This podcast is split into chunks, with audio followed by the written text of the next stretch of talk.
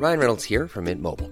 With the price of just about everything going up during inflation, we thought we'd bring our prices down. So to help us, we brought in a reverse auctioneer, which is apparently a thing.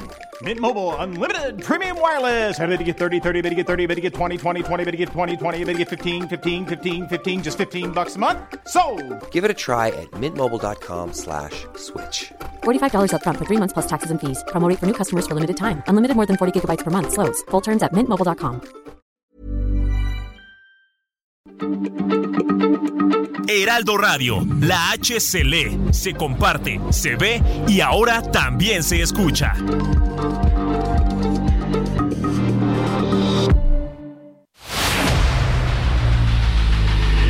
El dedo en la llaga.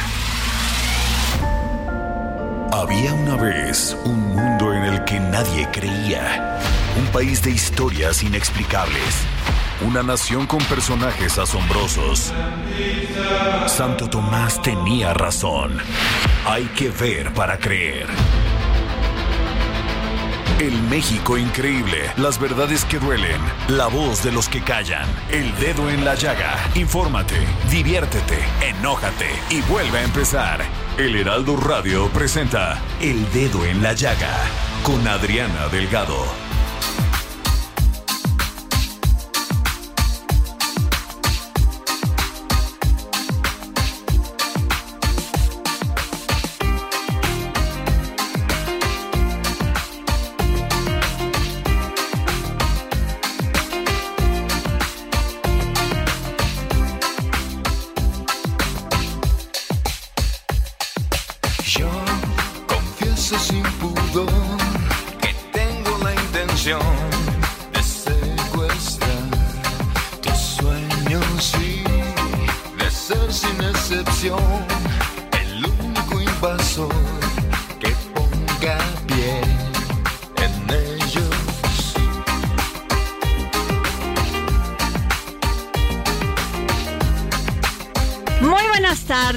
Están? Les saludo con mucho gusto. Yo soy Adriana Delgado, son las 3 de la tarde con dos minutos, bueno, sí, ya dos minutos.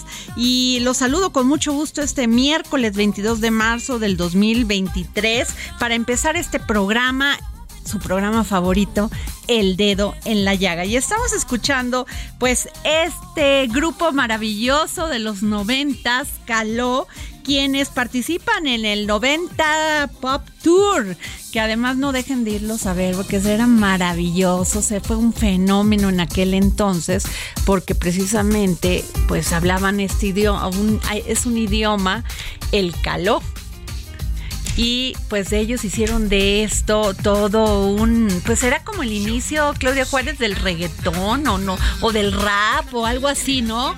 Una generación. Bueno, pero pues tenían música, tenían letra, eran grandes artistas. Exacto. Así es. Entonces, pues así iniciamos este dedo en la llaga y nos vamos a un resumen de noticias. Ahí viene el agua frente a la crisis hídrica que se pronostica para el Valle de México en este 2023. El presidente Andrés Manuel López Obrador anunció que la Sedena, en coordinación con la Conagua, planea bombardear nubes para hacer llover en la Ciudad de México y así llenar las presas del sistema Cuxamala para abastecer de agua a la capital del país. Y en el marco del Día Mundial del Agua, México y Estados Unidos ratificaron su apuesta por las energías renovables. Los estadounidenses anunciaron que buscan que compañías de su país traigan inversiones a territorio mexicano para inyectar capital a ese sector. Durante su conferencia de prensa, el presidente Andrés Manuel López Obrador confirmó el hallazgo de un cadáver que coincide con rasgos de El Chueco, presunto asesino de los sacerdotes jesuitas. Personal forense del estado de Sinaloa analiza la identidad del cuerpo encontrado en la zona serrana de Choice. Y se encienden los ánimos. Senadores del PRI pretenden destituir a Miguel Ángel Osorio Chong como coordinador de su grupo parlamentario y para ello convocaron a una Asamblea General Extraordinaria a realizarse esta tarde. Niega Alejandro Moreno, Alito, que haya divisiones al interior de su partido. dijo esto, en un partido tan plural como el nuestro hay voces que coinciden y no coinciden. En la pluralidad hay que construir. La unidad no es unanimidad, hay que construir en la diversidad. ¿Cómo habrá escuchado esto Osorio Chong?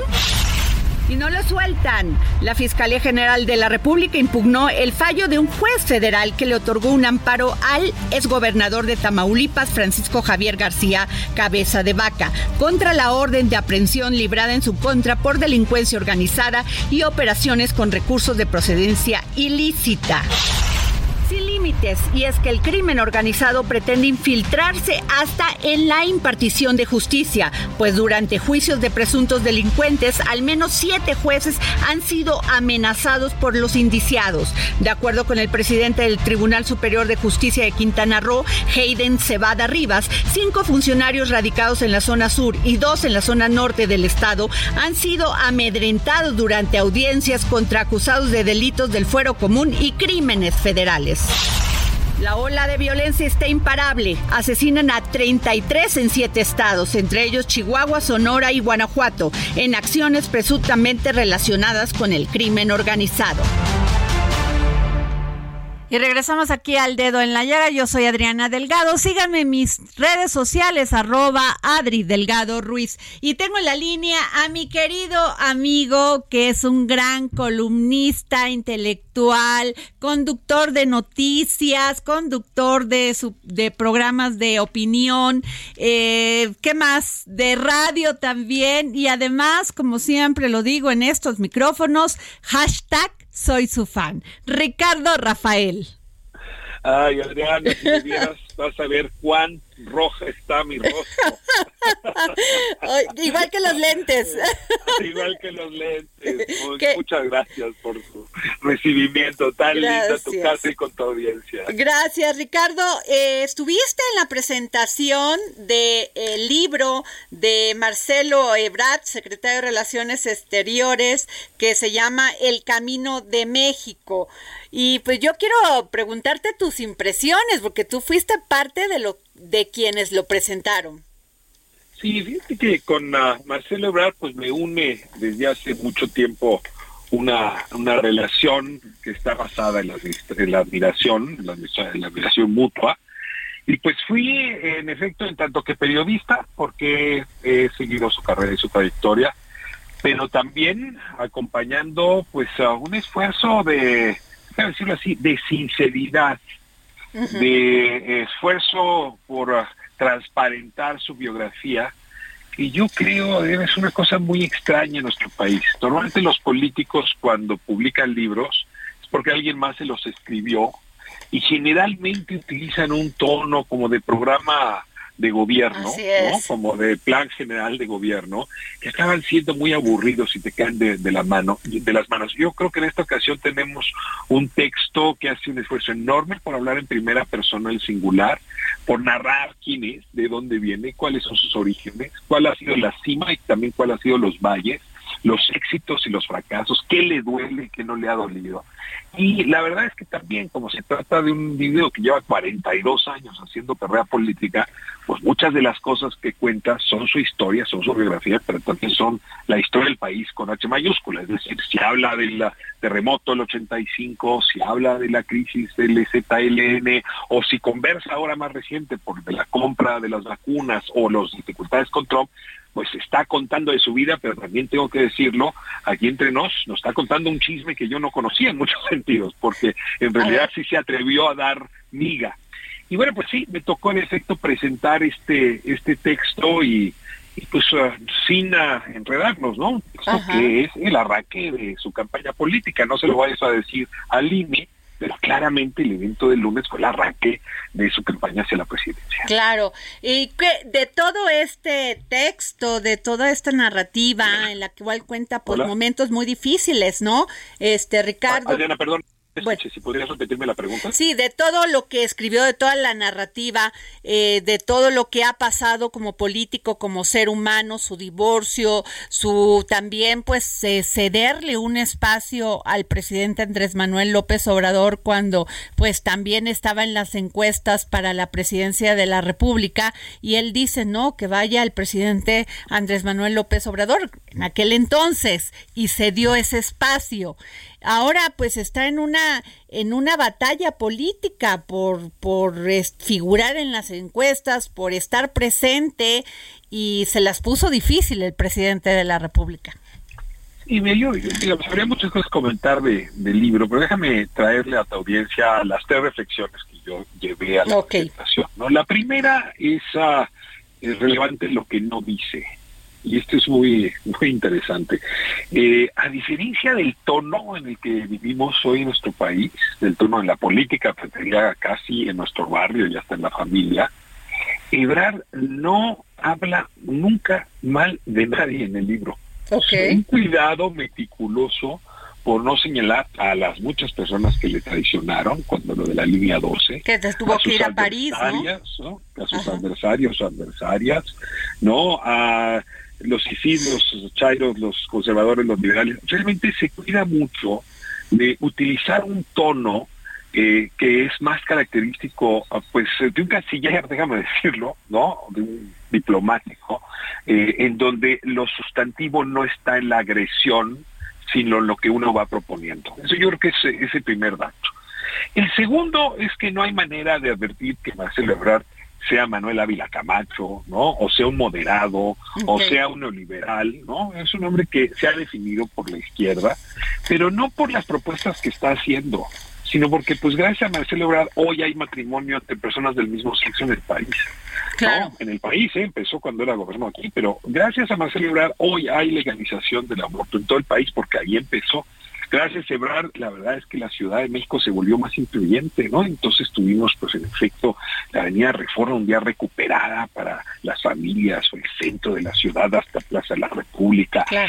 Eh, es, alguien que ha estado en la idea de la inclusión y de la equidad de manera sistemática, ¿no? Y los ah, apoyos sociales que ya había dejado Manuel Observador en su administración se profundizaron con Ebrard. Entonces, en ese sentido, como él mismo decía en la presentación, estamos ante un radical porque va a los temas de raíz, eso no es un extremo ni un provocador, ¿no? Ahora, lo, lo que sigue, que es uh, importantísimo también aclarar, es que al mismo tiempo que es de izquierda, ¿no? Que profundiza a la raíz las transformaciones que está viendo el país, pues también eh, tiene, Adriana, eh, una capacidad no solo de ser escuchado en el extranjero, sino de hacerse entender fuera del país. Que esto es bien complicado, porque en una época de integración económica tan importante del mundo, pero déjame decirlo más fuerte, de integración de México al mundo. en los próximos 10 años México se va a convertir en una de las 10 potencias del orbe, a menos que hiciéramos las cosas muy mal, es lo que va a ocurrir. Y en ese sentido necesitamos a alguien que sepa comunicarse. Y ahí es donde sí me atrevo a decir, hay una distinción con el, eh, la etiqueta de la época o con el tono de la época. Ebrard es sobre todo un negociador yo diría, no alguien que hace componendas o consensos, es alguien, alguien que sabe que además de negociar con las personas, hay que negociar con las realidades, hacerlas compatibles, combinarlas. Y lo que va demostrando a lo largo de la obra es que ese es su talento, que si alguien quiere votar por él, pues lo hagas a sabienda de que están ante un negociador ¿no? de realidades, que en efecto es de izquierda, en ese nivel es radical, pero que no va a abundar en la confrontación, la polarización y mucho menos en la calificación del otro, porque no es estilo, pero también porque lo deja ahí muy claro, quizá porque el país está un poco fatigado de las polarizaciones. Y en ese tiempo pues no esconde nada, que lo compre quien lo quiera comprar y lo tiene quien lo quiera tirar, pues, ¿no? Claro. Y, y desde luego en el tono de la corrupción, pues también aclara muy bien por qué él, y ahí sí que cada quien lea el libro y si sus argumentos le convencen, porque él no tiene nada que deber con respecto a la línea 12, no hubo corrupción, no es responsable de lo que le ocurrió, ¿no? Y la, pero sí fue la línea 12 el instrumento que utilizó el Peña como para perseguirlo. Ahí está muy bien narrado, es lo que dice. Por algún otro caso le quieren enviar algún tema inmobiliario, ahí explica también muy bien. Si no, no, hay un, no hay un hombre corrupto detrás, como quisieran decir sus adversarios, ahí lo explica. Ahora, es cuestión de que cada quien vea los argumentos y le convence. ¿eh? Claro. lo, dejo así de, así de claro. Pues muchas gracias, Ricardo Rafael. Amigo, gracias por comentarnos sobre este libro, El Camino de México, de Marcelo Ebrard. Gracias. Te agradezco enormemente, Adriana. Yo soy tú, tu fan siempre. Ay, yo la tuya. Y a tu audiencia y a todo tu Muchas gracias, querido Ricardo Rafael. Y bueno, ¿qué les cuento? Que el Congreso abre debate para reformar ley de trabajo y la IP pues pide no olvidar productividad y al menos ocho iniciativas han sido presentadas ante el Congreso entre 2019 y 2023 para reducir la jornada laboral en el país. Y tengo en la línea a la abogada Sara Morgan, directora del despacho eh, y es procurador de defensa del trabajo, de, es procuradora de la defensa del trabajadora, del trabajador, perdón, y este, y pues eh, especialista en derecho laboral. ¿Cómo está, abogada? Hola, ¿qué tal? Eh, muy buenas tardes, Adriana, a ti y a tu auditorio, y es un placer estar contigo y acompañarte. ¿Nos puede comentar, pues, de esto, que, que, qué piensa usted de que el Congreso abre debate para reformar ley del trabajo? hay, eh, yo creo que en el 2019 teníamos amplias expectativas eh, a comienzo del sexenio de la reforma laboral debido a la firma del TEMEX. Y a que no se conocía la política de este sector a desarrollar por parte del nuevo gobierno, que era de izquierda. Sin embargo, dentro de las previsiones se vislumbraba que se atenderían cambios a nivel mundial que mejorarían los aspectos fundamentales como eran la igualdad, la violencia laboral, las modalidades de contratación, ahí está la, el outsourcing, el trabajo de menores elevando la edad de 14 a 15 años. Y de pronto tenemos un cúmulo de reformas que no dan tregua ni siquiera a las empresas, porque la mayor parte de las empresas en México eh, son pequeñas y medianas. Hacer todos estos cambios de pronto implica una desincentivación a, la productividad y a que pasen del otro lado, es decir, a lo que justamente se quiere combatir, que es la informalidad laboral. Yo me pregunto, diga. No, no, dígame, dígame, por favor. Yo me pregunto, ¿que todas estas anotaciones no pudieron ser vistas en el 2019? De, de pronto tenemos trabajo eh, este trabajo doméstico, una modificación. Este, tenemos modificación al teletrabajo, modificación de outsourcing, modificación de vacaciones, modificación y están están pensando en una este licencia menstrual, en una este a, llegar incluso ahora a un trabajo de 40 horas. Y yo digo, está muy bien. Todas las este ¿cómo se llama? Todo lo que sea en pro del trabajador es muy bueno pero lo que podemos observar es que entre más eficiente sea la justicia laboral, mayores las reformas que quieren hacer, como ocultando que no se están dando abasto con el nuevo cambio en la reforma laboral y eso sí es un problema, porque son insostenibles las modificaciones y las adecuaciones para las pequeñas y medianas empresas, lo cual puede pensarse que tienden a desaparecer con tanto avance arrollador. No es malo, todo mundo quiere que haya una reforma laboral, por supuesto. Todo mundo quiere que el trabajo sea social, dinámico, evolucione, pero tenemos que ver muchos otros factores como la educación, la capacitación de los trabajadores y este tipo de cosas no se están atendiendo, así como tampoco se está atendiendo que el, los centros de conciliación tienen personal que no son abogados. Claro. Ahora yo le yo le quiero preguntar, este abogada Sara Morgan, especialista en derecho laboral, eh, eh, ¿por qué los por qué la IP, la iniciativa privada, pide no olvidar productividad? O sea, ¿cuál sería el grado de afectación a la iniciativa privada? Pues el grado, el grado de afectación a la iniciativa privada es que deje de haber inversión y que muchas empresas quiebren o desaparezcan. ¿De plano así? Con la pandemia, por supuesto. Yo cuando pongo regulaciones sumamente complicadas, lo que estoy visualizando es que el país no tiene la posibilidad de hacer cumplir las que ya tenía. Ok. Eh, y a lo que me refiero es a lo siguiente. Yo quiero ponerles el ejemplo de que yo creo efectivamente que todas las modificaciones son válidas pero lo primero que debemos hacer es que todas las empresas estén regulares en México. Ese es el primer paso. Existe un 60 o 70% de informalidad, quiere decir que ese 70% de, de empresas no les paga a sus trabajadores, no les dan los mínimos derechos y no les dan ni siquiera salarios mínimos, horas de trabajo mínimas, hay explotación infantil. Uno puede apreciarlo, en tanto que el 40 o el 30% de las empresas regulares están sosteniendo toda la carga impositiva de México.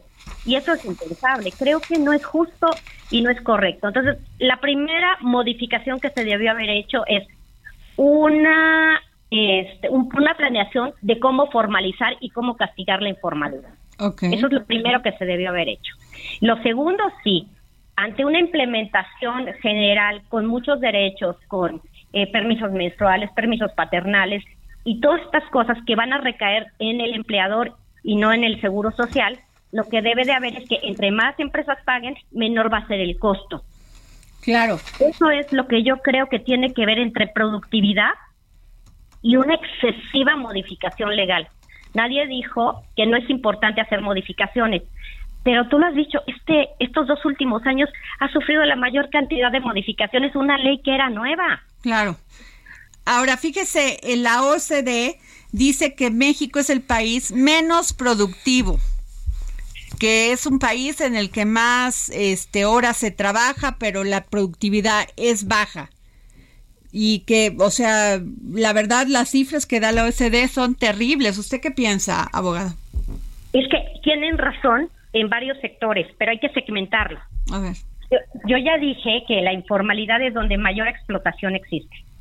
Ahí es donde más horas se trabajan. Y acuérdense que en el INEGI se contemplan como trabajadores a los que están formales e informales, porque en el proceso de formalidad en las empresas sí hay mejores condiciones de trabajo. Efectivamente, es mucho mejor tener menos horas laboradas, pero lo que yo creo que sucede también es que es un impacto entre educación y la posibilidad de tener un trabajo. Si yo y a mí sí me importaría mucho que yo bajara a 40 horas laborales, pero no para que un trabajador se vaya corriendo a un segundo y un tercer trabajo. Claro, ese es otro tema, sí es cierto, tiene usted razón. O sea, lo que trata de ayudar, pues entonces, pues no genera ningunas condiciones este precisamente para proteger al trabajador, sino da un espacio que además lo castiga más. ¿Qué es lo que pasa en Estados Unidos? Llegan a tener hasta tres o cuatro trabajos. Y eso se debe mucho y en gran parte a la educación deficiente que tiene. La mayor parte de los trabajadores y trabajadoras mexicanos no están dentro del contexto de clase media, lo cual es muy malo, sino están en el contexto de su empleo. Y eso eh, realmente afecta a toda la población. Por eso vemos que el ingreso familiar es de 10 mil a 11 mil pesos, es impactante. Eso raya dentro del ingreso de este casi pobreza, limítrofe a la pobreza. La, eh, el, el contexto de, de pobreza laboral empieza a partir de los 4.900 pesos, es decir, 5.000. Si una persona gana 10.000, está rayando en la pobreza laboral. Y la pobreza laboral es un fenómeno muy impactante. Lo, lo primero es que uno trabaja para seguir siendo pobre, no para evolucionar. Tiene usted toda la razón. Sí, Entonces, a mí sí me parece, a mí sí me parece importante que sí haya derechos laborales, pero que haya derechos laborales posibles y cumplibles. Ahora, ¿qué hacer, este abogada? Porque se ha subido el salario mínimo, se dan, se están pidiendo pues mejores condiciones, que las personas trabajen menos, pero también las empresas pues son, este, pierden productividad y también tienen que mantenerse a flote, porque si quiebran las empresas, pues ni trabajo ni nada. Mire, yo estoy eh, de acuerdo totalmente en que haya, eh, como ya les digo, derechos. O sea, para mí es indispensable. Pero ¿qué hacer? Bueno, yo el primer paso que daría es una reforma impositiva donde todas las empresas sean detectables que están bajo el rubro de informalidad. Ok. Adherirlas al rubro de formalidad a fuerza o por medio de este sanciones ante el SAT que son posibles y una vez hecho esto ahora sí lanzar un cúmulo de derechos extra que garanticen la igualdad a nivel nacional. La segunda es que nosotros podemos observar una gran diferencia entre el centro, el norte y el sureste del país. El menor ingreso está en el sureste. El mayor ingreso está en el centro y en el norte. Y no sé si se puede apreciar ese dato impresionante, pero es gracias a la educación. Las mejores escuelas, tecnológicos, están en el centro y en el norte del país. Así es. En tanto que la educación en el sureste, pues no me van a dejar mentir, vean las cifras de Oaxaca, de los niños que llevan una educación primaria, cuántos días al año tienen una educación y eso impacta necesariamente en el progreso familiar. Pues le agradezco mucho, eh, licenciada abogada, gracias por estar con nosotros, abogada Sara Morgan, especialista en derecho laboral, gracias porque este ya nos vamos, ya viene la guillotina, gracias por sus comentarios. Gracias a ustedes. Muchas gracias, nos vamos a un corte y regresamos.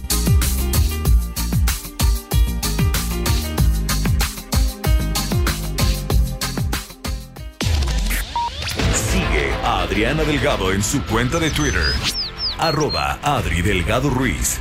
Además, te invitamos a enviar tus opiniones y comentarios en texto o por mensaje de audio a través de WhatsApp al 55 2544 3334.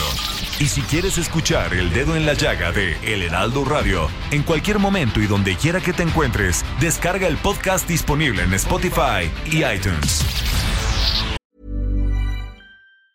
There's never been a faster or easier way to start your weight loss journey than with PlushCare. PlushCare accepts most insurance plans and gives you online access to board-certified physicians who can prescribe FDA-approved weight loss medications like Wigovi and Zepbound for those who qualify. Take charge of your health and speak with a board-certified physician about a weight loss plan that's right for you. Get started today at plushcare.com slash weight loss. That's plushcare.com slash weight loss. plushcare.com slash weight loss.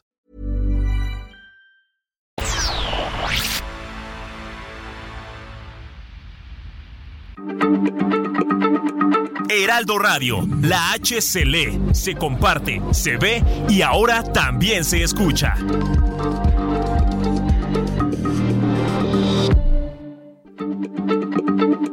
Heraldo Radio, la H se lee, se comparte, se ve y ahora también se escucha.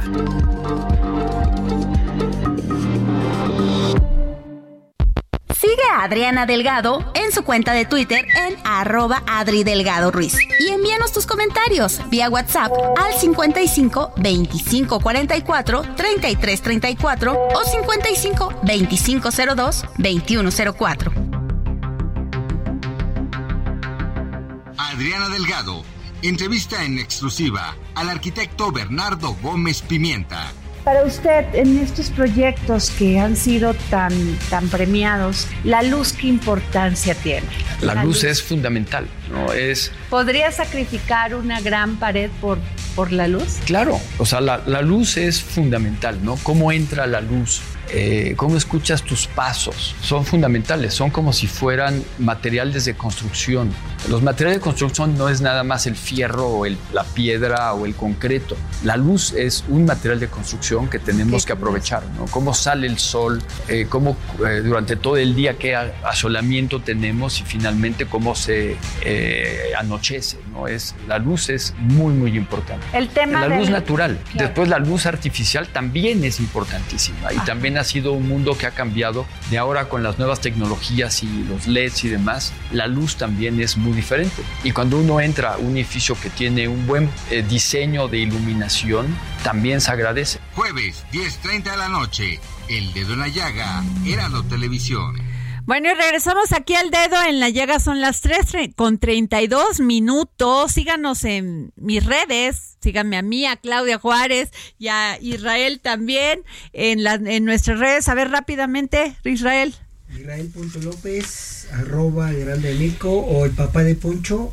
Israel, ah, tú Claudia arroba clauju, arroba clau-ju.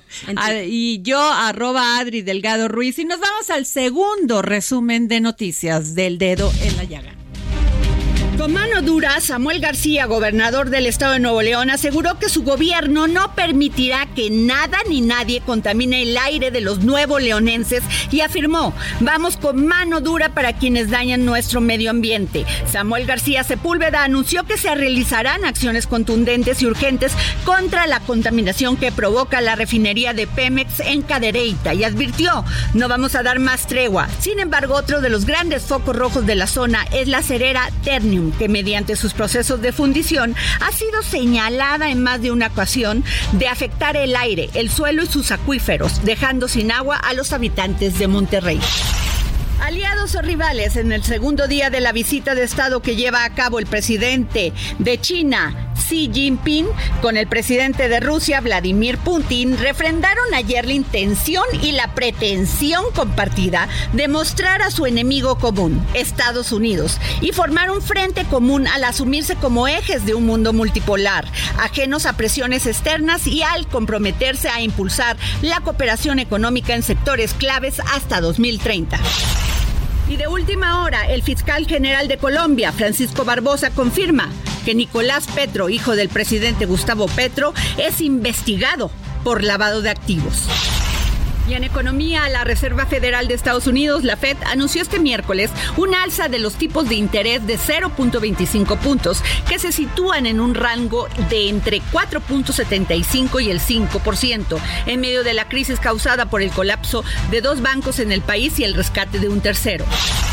Terrible, colectivos de lucha contra el feminicidio recorrieron el canal del río La Compañía y sus desoladas e inseguros márgenes en los municipios de Chimalhuacán y Nexahualcoyot, Estado de México, para tratar de localizar a mujeres y hombres ausentes, que en la primera localidad sumaron más de 400 entre 2020 y 2022 y sin justicia. La gobernadora María Eugenia Campos Galván afirmó ayer que en el asesinato de Miroslava Bridge, corresponsal de la jornada, perpetrado el 23 de marzo del 2017, hubo mucha suciedad. Lamentablemente, existe un evento muy negro detrás de lo ocurrido.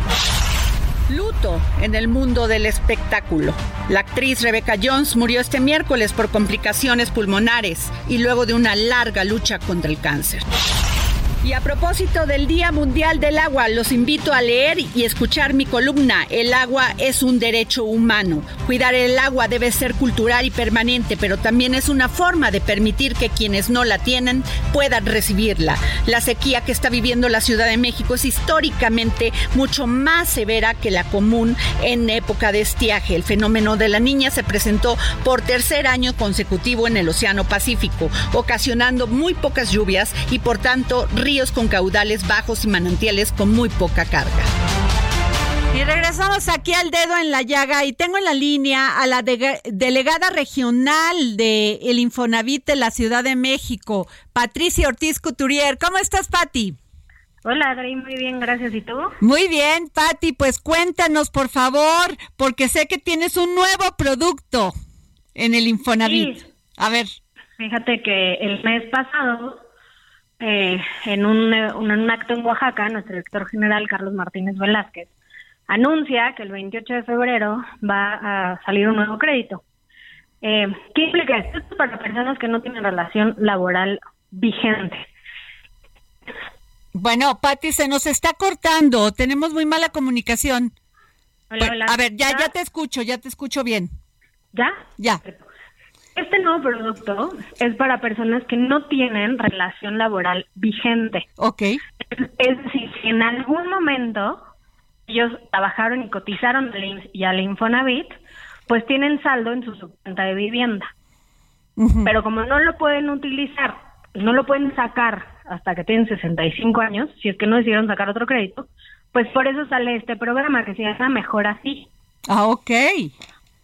Así que eh, tienen hasta 139 mil pesos para remodelar cualquier parte de su casa. Si quieren cambiar los baños, pues pueden eh, llamar a Mejor Así, pueden aplicar para Mejor Así.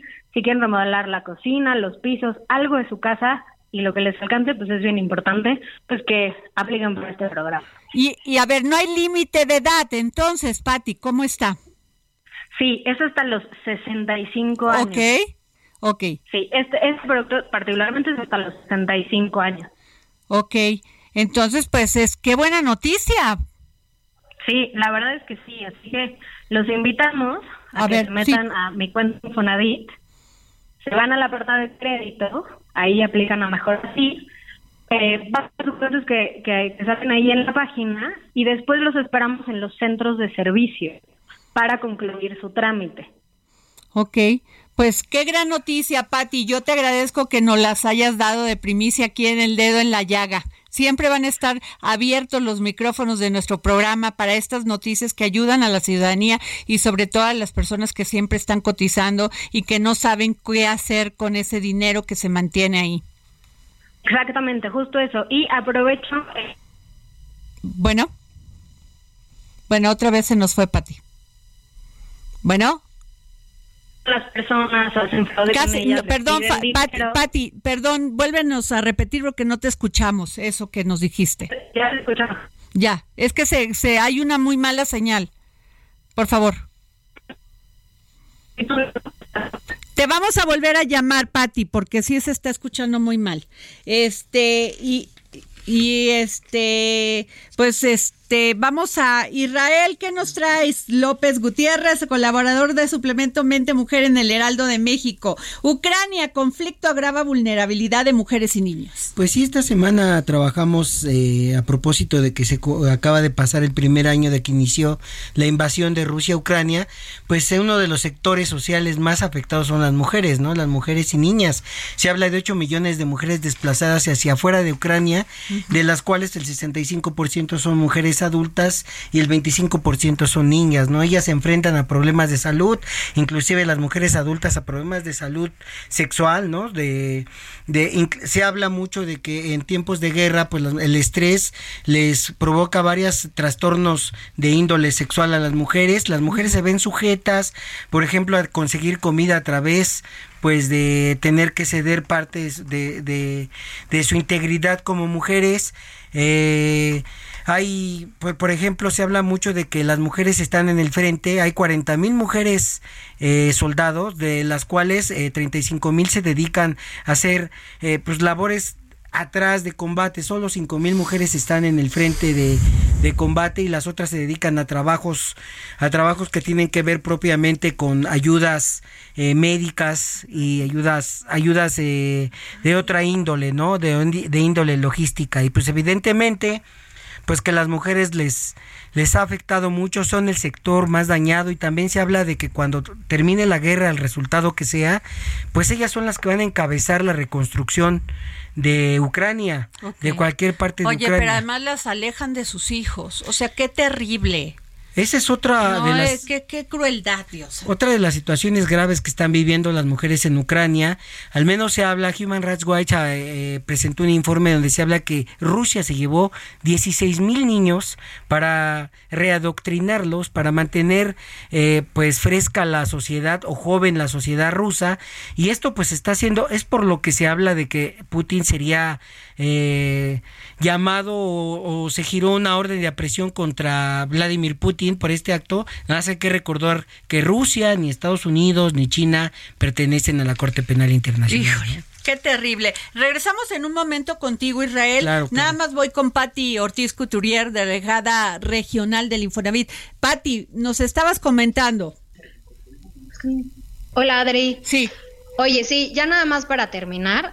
Eh, que hay que tener muchísimo cuidado con los coyotes, porque están en todos lados y estafan a la gente. Entonces, recordarles que todos los trámites son gratuitos y que estamos para atenderles y ayudarles. Ok, este, qué bueno que nos dices esto, Patti, porque sí hemos mencionado aquí en el dedo en la llaga que mucha gente es pues objeta de, de, fraudes y esto pues es muy importante y no sabes cómo te agradezco que nos hayas hablado de Mejorabit, que es este... Mejor así. Mejor, Mejorabit, que es este crédito... mejor así. Ah, mejor así. Ah, mira, crédito para derechohabientes sin relación laboral vigente con el que podrás reparar, mejorar o ampliar tu vivienda sin que modifiques la estructura de tu casa. Es que tienes otro que se llama Mejoravit también. Así es, ese es otro. Pero ahorita estamos eh, promocionando totalmente mejor así. Muy bien, Patti. Pues vamos a seguirte llamando, Patti, para que nos expliques más sobre los diversos este programas que tienen aquí en el Les cuento sobre Mejor Hábito también, exacto. Ok, muchas. Y seguimos en comunicación. Muchas gracias, Patti Ortiz Couturier. Adriana, un abrazo. Gracias. Y nos vamos con Erra Chabot, periodista y analista político, económico y de temas internacionales, y gran amigo mío y también hashtag soy su fan, porque este ayer fue muy interesante ver esta reunión entre el presidente Vladimir Putin y el líder chino Xi, Xi Jinping este sí marcó un, un extrañamiento en todo el mundo sobre esta reunión de, de pues de estos dos personajes, ¿no? Erra. Hola, ¿qué tal Adriana? Buenas tardes, buenas tardes a, todos. O sea, ¿cuál es el análisis que haces de esta reunión en todos los sentidos económico, político, de todo? Mira, se trata fundamentalmente de un acercamiento de China hacia Putin en un momento en donde, pues, eh, China lo que teme es básicamente que los Estados Unidos terminen por pues controlar que por acaparar otra vez lo que sería la zona la zona de Asia. Hay que recordar que finalmente la confrontación entre China y Estados Unidos que ya tiene largo tiempo es un choque que se produjo pues desde la propia administración Trump cuando ya se hablaba de esta pues rivalidad o este diferendo que existía cuando China pues exportaba muchas cosas a Estados Unidos en eh, lo que llamaban un comercio desleal, mercancías producidas pues con trabajo de niños, con eh, lo que sería eh, vendiendo por debajo del costo, lo que se llama dumping, y esto que pues terminó por hacer pedazos muchas de las industrias en los Estados Unidos y en muchos otros países. Pero bueno, final, finalmente lo que sucede en este momento es que Xi Jinping pues ha sido reelecto otra vez. hay que recordar que China es un capitalismo de Estado, es un Estado autoritario, en donde no se eligen gobernantes libremente, en donde hay censura. Igual que Rusia. Igual que en Rusia, nada más que en Rusia pues se les está desmoronando, es un es un país que es una economía bastante debilitada, es una economía incluso más chica que la mexicana, pero que además con las sanciones que se les impusieron después de la invasión a Ucrania, terminó pues este estando en una situación mucho más delicada. China entra ahí a la a, no a salvarlos, no a intervenir en favor de Rusia en Ucrania, pero sí a decirle, a ver, en esta zona del mundo los que vamos a repartir el pastel somos nosotros, somos los chinos, es eh, la potencia china, que hay que recordar que tiene ambiciones sobre Taiwán, lo que era anteriormente la China nacionalista y que ahora China eh, insiste en que es una parte integral suya, eh, tiene diferendos con Japón, es, eh, es, una, es una potencia que lo que viene a, plantear es abiertamente yo, yo puedo ser una parte fundamental en Asia. Es el gran rival de Japón, por supuesto, el gran rival de Australia en la zona sur del Pacífico, y esta alianza o este intento de alianza con con Putin lo que hace es pues mandar la señal clara a Estados Unidos en el sentido de que el gobierno chino tiene fuerza, tiene canicas con las cuales jugar e imponerse en esa zona. Hay que recordar que hace unos días también se dio un encuentro entre importante entre los iraníes, el gobierno iraní y el gobierno chino en este acercamiento que de alguna forma lo que le da es una fuerza enorme a los a los chinos dentro de esa área bueno, en ese contexto hay que situarlo, Adriana. Pues muchas gracias, querido Erra Chabot. Gracias, amigo, por este análisis, gran análisis sobre esta reunión que se llevó a cabo entre los presidentes de Rusia y China. Gracias. Gracias, gracias a ti. Un abrazo. Bueno, y nos vamos con Vicente Licona, director general de Indermec, porque pues acaba de sacar la encuesta de preferencias electorales elaboradas por Indermec, muestra la ventaja de la alianza de Morena PT de casi 30 puntos en la Ciudad de México. Pues sí. ¿Cómo estás, Vicente? Hola Adriana, qué gusto saludarte, ¿cómo has estado? Muy bien, querido Vicente. Oye, pues sí, se veía venir, ¿no? Después de marchas aquí, marchas allá y todos los programas sociales y todos, pues en la lucha electoral como siempre ha sido.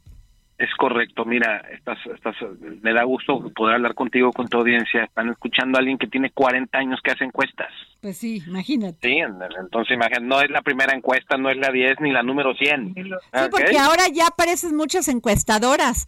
Así es, aparecen, aparecen y desaparecen, pero nosotros aquí seguimos a la orden. Oye, pues... Mira, hicimos una encuesta... En, Sí, en la Ciudad de México, que, que en la Ciudad de México que ha llamado la atención, ¿no? Que lo que pasó en el 2021, que Morena pierde seis alcaldías casi por sorpresa, que no se esperaba ni de uno ni del otro lado, ¿sí?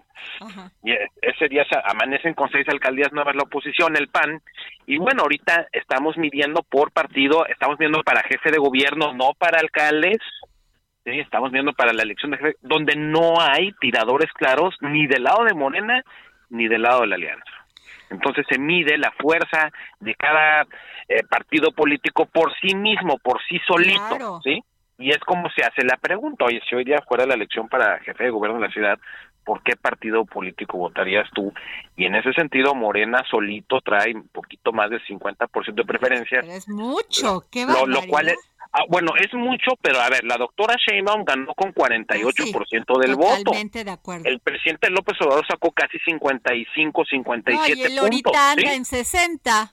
Exacto, exacto. La aprobación que tiene el presidente en la, en la, ciudad lo tienes correcto. Estás, eh, eh, gracias por compartir el dato. Está en 60%. Entonces, no son porcentajes fuera de este mundo. Es muy cercano a lo que Morena sacó en, en el 2018.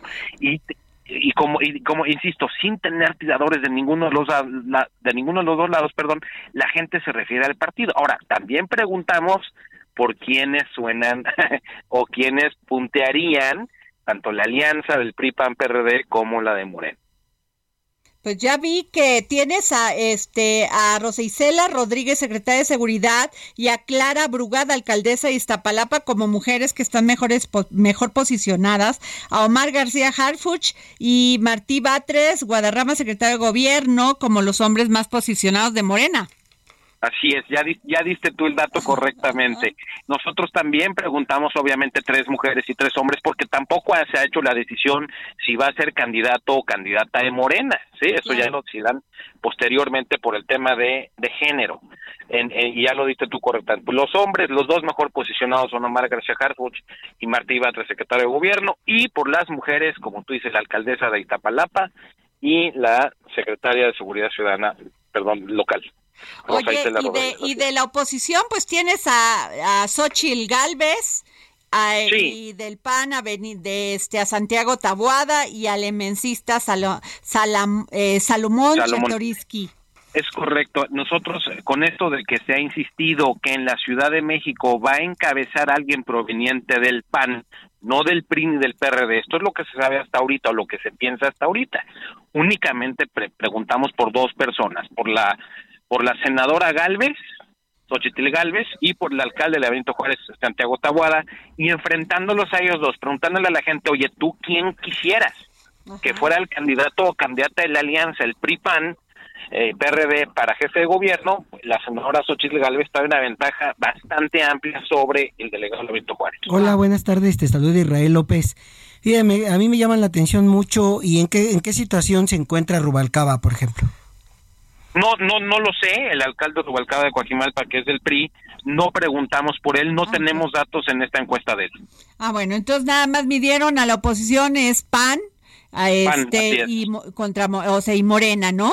Así es, así es. Y ya, y ya haciendo los careos, es decir, ya juntando nombres compartidos. Por ejemplo, García Harfuch por Morena contra eh, Xochitl Galvez, la ventaja todavía aún se mantiene entre 15 y 17 puntos a favor de Morena si García Harfuch fuera candidato. Wow. Y si fuera Xochitl Galvez y Clara y, este o Rosa Isela Rodríguez. Sí. Sí, preguntamos, preguntamos Xochitl Galvez contra Clara y también la ventaja es de 15 a 16 puntos, o sea, muy similar, o sea, García Harfuch y Clara Brugada estarían estarían muy similares por Morena, tomando en cuenta que García Harfuch es mucho más conocido y Clara Brugada todavía podría crecer. Ok, pues muchas gracias Vicente Licona, director general, general de Indermec. Gracias. Gracias, gracias Vicente, gracias. Claudia Juárez. Pues Adri, en estos temas que, que cada semana lamentablemente tocamos, pues ahora eh, claramente este miércoles no es un tema, no es el programa de deportes, sin embargo, pues hay, hay un tema en materia deportiva que involucra esta discriminación y este, esta violencia de la que son víctimas las mujeres. Y particularmente el fútbol femenil ha estado tomando fuerza, ha estado tomando visibilidad, incluso en los medios de comunicación. Sin embargo, pues hay, hay ya casos importantes importantes de denuncias de acoso eh, cibernético y en este caso una chica, una un talento prometedor que es Scarlett Camberos, pues ya salió finalmente de la Liga MX femenil. E, ella había denunciado eh, que había estado siendo víctima de acoso cibernético y sin embargo pues no al no sentar las bases para que ella tenga tranquilidad seguridad pues lamentablemente se va a Estados Unidos. Y además otro caso también que justamente hoy Damián antes de, de iniciar esta, este programa nos hablaba de otra chica. Ella es Selene Cortés, la jugadora del Pachuca, que también denuncia acoso en redes. Y entonces aquí es donde uno se pregunta, ¿hasta dónde eh, se permite esta libertad?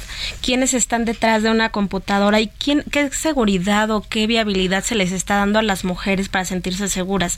Esta chica, la, la jugadora del América que comentaba, o sea, es una promesa del deporte y ya migró, es una, tenemos fuera de Pero bueno, es que con las, con las redes de esta manera como se viven ahora, este, pues está terrible. Eh, y, es, y además eh, vi los mensajes que le dedicaban y sí, es una violencia terrible contra ella. Sí, ya hay algunas propuestas para regular eh, este tipo de situaciones, ¿no? Para controlar, difícilmente, pues esto está todavía en pañales, pero evidentemente que con el tiempo tiene que suceder, porque no solo pasa en el fútbol, no pasa en el box, pasa casi en todos los deportes donde pueden participar las mujeres, están sucediendo este tipo de situaciones, ¿no? Hoy mismo eh, Mente Mujer trae el tema de una mujer que se dedicó al boxeo ya adulta y que no, no la creía nadie, la, hacían de lado, hasta ah. que ella se empeñó, se empeñó, se empeñó y decididamente pudo lograr. O sea, eh, discriminación por ser mujer, por tener una edad, o sea, de todo, de, a todos nos toca. Y en este caso, pues las mujeres en este, en el área deportiva también están siendo víctimas de, de violencia y pues esta chica corrió a tiempo, desafortunadamente. Pues muchas gracias Israel López Gutiérrez, colaborador de Suplemento Mente Mujer. Gracias compañero. Gracias, gracias, gracias Claudia Juárez y gracias a nuestros radioescuchas. Nos escuchamos mañana. Muy bien. de ser sin excepción el único invasor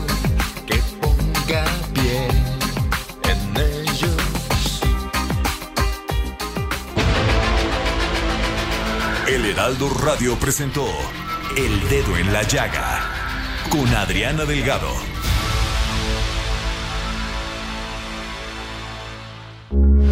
Heraldo Radio, con la H que sí suena y ahora también se escucha.